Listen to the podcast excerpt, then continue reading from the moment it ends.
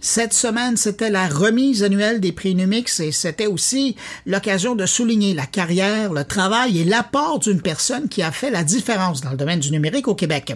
Et c'est Monique Simard qui a reçu ce prix hommage cette année. Monique Simard, qu'on retrouve à l'instant. Bonjour Monique Simard. Bonjour. Ben D'abord, félicitations. Ben merci beaucoup. Ça me je suis extrêmement contente, honorée, émue d'avoir reçu ce prix hommage. Qu'est-ce que ça représente, ce prix hommage donné par l'industrie? Pour moi, ça veut dire beaucoup de choses. D'abord, euh, parce que, comme je l'ai dit un peu à la rigolade hier, je suis une techno-tweet avouée. Alors, il y, en a, il y en a qui ont dû se bidonner que ça soit moi qui reçois le prix hommage, mais je pense que c'est la reconnaissance de de tout ce que j'ai pu mener comme bataille pour ouvrir ce champ de création, ce champ de production depuis presque 20 ans maintenant, parce que hein, on oublie, on est dedans, mm-hmm. on, on regarde pas le temps passer. Et donc, ça m'a permis de réfléchir au fond, qu'est-ce que j'ai fait. Puis en fait, euh, tout en étant techno-tweet, comme je viens de le dire, euh, je pense que j'ai assez rapidement euh, saisi ou compris à quel point euh, c'était tout un nouveau champ de communication qui s'ouvrait au sens le plus large possible, c'est-à-dire que à travers bon, le numérique étant la technologie, mais ce que ça permettait comme œuvre interactive, immersive, euh, que ça soit évidemment euh, dans différents, parce que le vocabulaire en plus a changé il y en a qui appellent ça encore les nouveaux médias. Moi, je dis, ben attendez, là, c'est plus bien ben nouveau maintenant. Euh, que ça changeait le rapport, au fond, entre ceux qui veulent dire quelque chose et ceux qui sont prêts à le recevoir. Et au fond, ça ouvre une gigantesque ou des gigantesques conversations. Euh, et j'ai commencé à m'y intéresser avant les Facebook, avant les réseaux sociaux. Je pense que j'ai eu la chance de tomber sur euh, une série de personnes qui étaient tellement passionnées, tellement novateurs que j'ai tout appris. Alors, et puis je les nomme, euh, Hugues Sweeney, euh, qui a été longtemps un, collègue à Radio-Canada, qui, avait euh, le studio Bande à part, bon, la, radio numérique, euh, Marc Baudet, qui était un entrepreneur dans ce domaine-là, avec Turbulent. Quand je les ai connus, ils étaient deux, Turbulent. Et ça m'a, ben, été contaminée. Hein, ils m'ont donné la piqûre.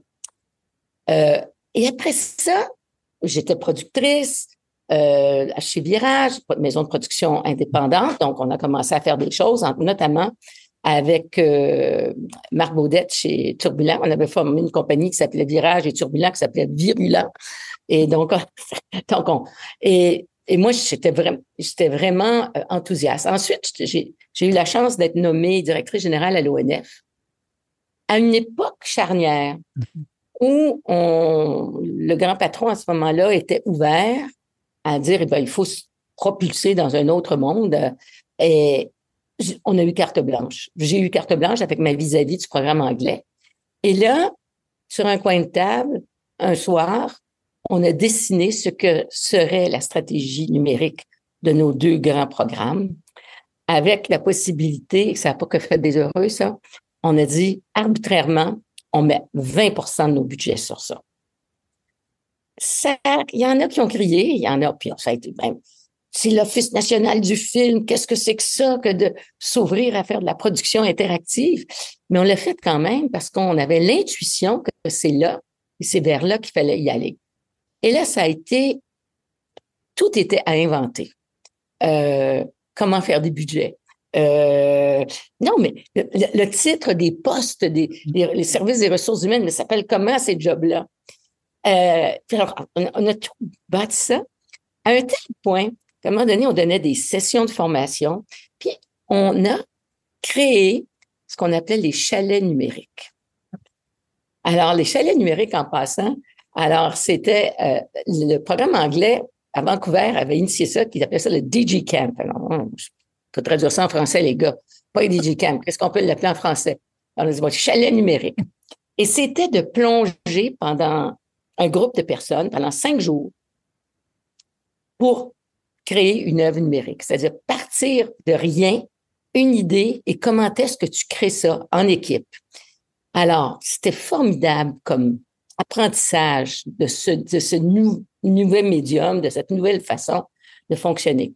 Ces chalets numériques-là, mais on en a. France Télévisions est venue à Montréal pour qu'on donne ça à certaines de leurs équipes. Arte est venu aussi. Euh, parce qu'à travers tout ça, mais ça grouillait un petit peu partout sur la planète. Donc, il fallait saisir l'occasion de créer des, des, des, accords de coproduction. Euh, bon, on a été au Brésil en faire, on a été en, en Argentine en faire. Mais, mais c'est ça, hein, Monique, parce que c'est important de le dire, parce que vous en parlez, puis ça, tout le monde aurait eu le goût d'aller travailler là à cette époque-là, mais vous avez fait rayonner le pays avec toutes les productions que vous avez faites. C'était fascinant. C'est ça qui était extraordinaire euh, parce que euh, on avait la, on a été la chance de connaître. Euh, moi, j'avais fait beaucoup comme productrice de documentaires, beaucoup de coproductions avec la France. Donc, je connaissais euh, en France des gens dans les chaînes et ils en étaient aussi à leur balbutiement. Euh, et donc, je les contactais, je, les ai contactés, je leur disais, moi, je suis rendu à l'ONF, on veut faire ci. Ah, nous aussi, ça nous intéresse. Et je me souviens que l'accord de copro avec Arte, ça s'est réglé en une journée. Alors, quand je suis revenue à Montréal, j'ai dit ça à mon patron, il n'était pas trop content, mais en tout cas, il était content après. Mais sur le coup, de quelle autorité tu peux faire ça? Je l'ai fait, je l'ai fait. On a fait rayonner non seulement une façon de travailler, de collaborer, mais aussi des œuvres qui ont fait le tour du monde. Parce que là, naissait soit de nouveaux festivals ou euh, une section de festivals qui se consacrait désormais aux œuvres interactives. Euh, on est toujours, toutes ces années plus tard, très en lien avec euh, Amsterdam, qui a développé euh, son, son, son, propre festival en marge du festival du documentaire. Bref, un petit peu partout. Et ça a été tellement exaltant de faire ça. Mais en ce moment-là, il n'y avait pas grand monde. Et moi, Hugues Sweeney a quitté le Radio-Canada pour venir travailler à l'ONF, pour ouvrir les studios. Et ce qu'il a fait littéralement, il faisait le tour des agences de pub, il voulait rencontrer les créatifs en leur disant, il y en a-tu qui voudraient venir un peu faire une coupe de jours par mois à l'ONF, tout ça. Et littéralement créer au fond. Et quand des, entreprises, un milieu de production euh, immersive, interactive, peu importe comment ils appellent, hier soir, bon, XN Québec, qui est le regroupement, qui s'appelait le RPM à l'époque, ils ont changé de nom, XN Québec, ils ont dit, je pense qu'ils ont 140, 150 entreprises qui sont membres. C'est formidable. Et enfin, ils sont reconnus comme association, ils ont de l'argent pour fonctionner. La SODEC va ouvrir des programmes qui vont soutenir ce type d'œuvre. Là, quand j'ai quitté l'ONF, c'est pour aller diriger la SODEC. Alors, on allait frapper mon mur. euh, je pense, naïvement peut-être, parce que dans mon entrevue d'embauche, j'avais beaucoup parlé de ça, donc je me suis dit, bon, ça va aller de soi que, entre autres, on vient me chercher pour ça, mais euh, concours de circonstances, bref, je suis arrivée dans une période où quatre mois plus tard, ça a eu des coupures de budget. Et dans les périodes de coupure de budget, mais chacun tient à son petit budget, puis personne ne veut partager parce qu'il fallait, il fallait tout le temps partager. L'ONF, c'est ce qu'on avait fait en disant 20% des budgets, ça veut dire qu'on en enlevait au documentaire, on en enlevait à l'animation. Alors, euh, tout le monde s'est réconcilié par la suite après. Mais à la SEDEX, on a ramé vraiment. Et parce que euh, tous les gens avaient peur de se faire, c'était déjà assez difficile, que ce soit en cinéma, que ce soit en livre, que ce soit en musique et tout ça. Euh, ça a pris du temps, mais dix ans plus tard, c'est là. Et je suis tellement contente de ça. Alors, voilà, ça me, ça me réconforte. Puis ce que aussi, bon, on dit toujours que bon, euh, le cinéma, la télé, c'est un sport d'équipe. Hein? On ne peut pas faire ça tout seul. C'est pas comme écrire un livre tout seul dans son coin ou peindre une toile. Euh, ou, mais des, œuvres euh, interactives, c'est des il n'y a pas un auteur, c'est des auteurs. Et je me souviens une fois avoir expliqué ça à un journaliste. On était à Tribeca, à Storyscape, parce que Tribeca avait ouvert aussi un festival? On était là pour présenter une, euh, une œuvre, euh, Insomnia. Puis il y avait un journaliste, New York Times, qui disait, Who's the author? Je disais, they're authors, many of them. There's not one person, it's collective group. Juste d'intégrer la notion que les, il y a plusieurs auteurs. C'est que le programmeur est un auteur, est un artiste, euh, quel designer. Alors, aussi, donc, donc, le rapport entre les personnes autour d'une œuvre est différent de ce que c'est de façon dans des productions plus traditionnelles. Mais ça, j'ai beaucoup, beaucoup euh, apprécié ce, ce type de collaboration-là. Mais moi, je suis une personne qui vient du collectif. Ben, c'est ça que j'allais dire. Le fait que vous ayez passé toutes ces années avant l'époque de SODEC et l'ONF, vous avez passé des années en syndicalisme. C'est pas ça aussi qui fait que vous étiez beaucoup plus sensible à tous ces corps de métier qui font ces œuvres numériques-là? Je pense que oui. Euh, je pense que oui, euh, parce que le syndicalisme, ça, c'est vraiment un travail d'équipe, croyez-moi. J'ai là 19 ans, euh, où j'ai tout appris. oui, j'étais sensible à, à, à, ça, j'étais ouverte à ça. Et aussi, les thématiques, quand j'étais productrice de documentaires, c'était toujours sur des sujets sociopolitiques, des enjeux sociaux internationaux aussi. Donc, je pense que ça a été, moi, je, je vois une ligne très cohérente dans tout ce que j'ai fait dans ma vie.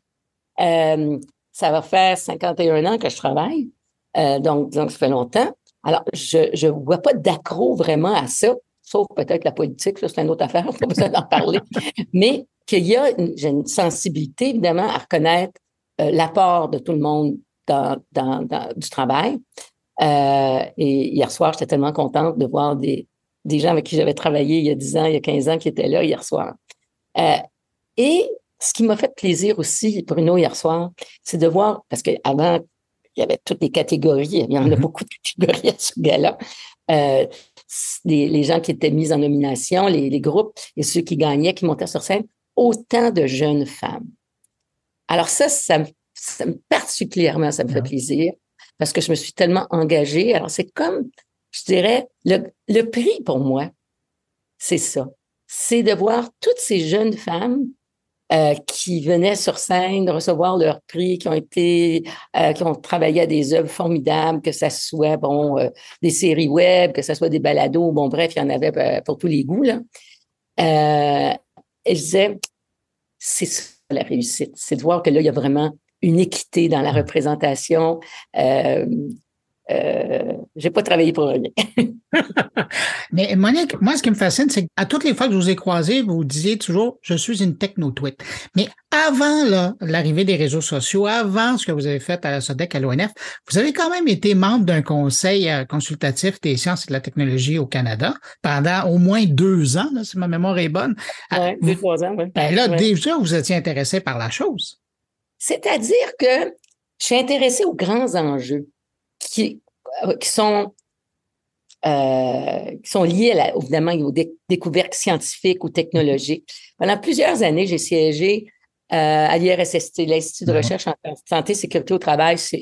Moi, j'ai siégé là pendant 9 ans, 10 ans. J'adore l'approche scientifique à des problématiques. sans en connaître tous les boulons et, et, et tout ça, je pense que c'est ça qui m'intéresse. Qu'est-ce qui est sous-tendu derrière ça? Alors, euh, donc, c'est pour ça que j'ai rapidement embarqué. Bon, expliquez-moi pas trop comment vous codez. Je ne veux pas le savoir, vous ne l'apprendrez pas.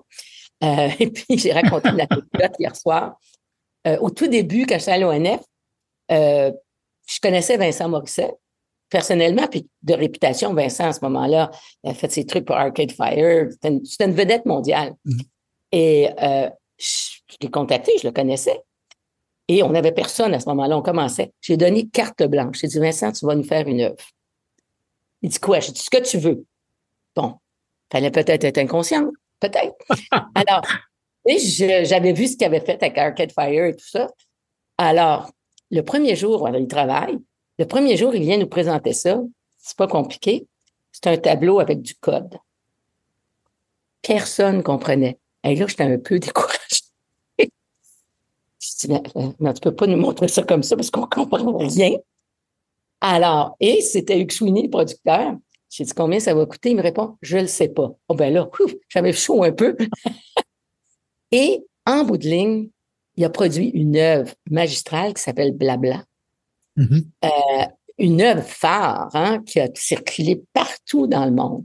Alors, il fallait, il faut un peu, on, j'ai pas besoin de comprendre le code qu'une fois qu'il me l'a expliqué, que, parce que c'était une œuvre sur la communication, hein, essentiellement sur la communication. Euh, j'arrive à, saisir. Et puis, j'ai des amis scientifiques, puis je m'intéresse toujours à leur démarche et tout ça. Donc, euh, euh, mais néanmoins, toujours la misère à trouver le bon piton. Monique, en, terminant, euh, puis justement parce que vous vous intéressez à, ce qui se passe et, comment ça va servir euh, les, créateurs, quand vous regardez euh, l'avènement de l'intelligence artificielle, tous les outils qui sont nourris par ça, là, on pense pas seulement à ChatGPT, mais tous les logiciels de création, vous êtes ravi de les voir arriver ou, vous êtes craintive? Je suis inquiète. Hein? Je suis inquiète puis je prendrai pas l'exemple, la bombe atomique et tout ça, parce que je trouve que c'est c'est pas des comparables. Euh, je, suis inquiète euh, de voir comment. Ben, je suis inquiète depuis quelques années, comme bien des gens, comment, euh, par exemple, toute la question des, des, des, des, fake news, comment la déformation, je suis inquiète des chambres d'écho, je suis inquiète de tout ça. Mais jusqu'où ça peut déraper? Alors, j'ai pas d'opinion. Attention, faut tout arrêter. Mais je pense que c'est justifié qu'on ait une inquiétude de perte de contrôle collectif. Euh, il y a euh, Pierre Trudel qui dit qu'il y a peut-être des choses qui peuvent être faites. Euh, euh, qui, avec qui j'ai le plaisir de travailler pendant deux ans sur mm-hmm. le panel d'experts sur la révision la loi en radiodiffusion et, en télécommunication, à un moment donné, on peut encadrer les choses, on peut. Alors là, il y a un appel évidemment urgent de ces grands scientifiques. Euh, on devrait les écouter et voir qu'est-ce qu'on peut faire. Euh, mais c'est ça, c'est de l'inquiétude. Euh, et pour les créateurs, est-ce que c'est une bonne chose? Ben, les créateurs, c'est toujours la même chose. Je veux dire, est-ce que ça peut, ça peut être le pire comme le meilleur? À la limite, ils peuvent ne plus être là. On n'aurait peut-être plus besoin d'eux autres. Alors, il y a toujours ça aussi qui nous perd au bout du nez. Euh, alors, je j'ai pas assez parlé avec des créateurs pour savoir dans quel. Je sais qu'il y en a quelques-uns qui s'en servent de ces outils-là, qui trouvent ça bien, euh, mais ils contrôlent. Mm-hmm. Euh, est-ce que si ils arrivaient à être mis de côté, je suis pas sûr qu'ils trouveraient ça drôle longtemps. Monique Simard, récipiendaire du prix Hommage des Numix 2023, également présidente du conseil d'administration du Fonds québécois. Merci beaucoup d'avoir pris de votre temps pour répondre à mes questions. Merci beaucoup, Bruno. Au revoir. Bye.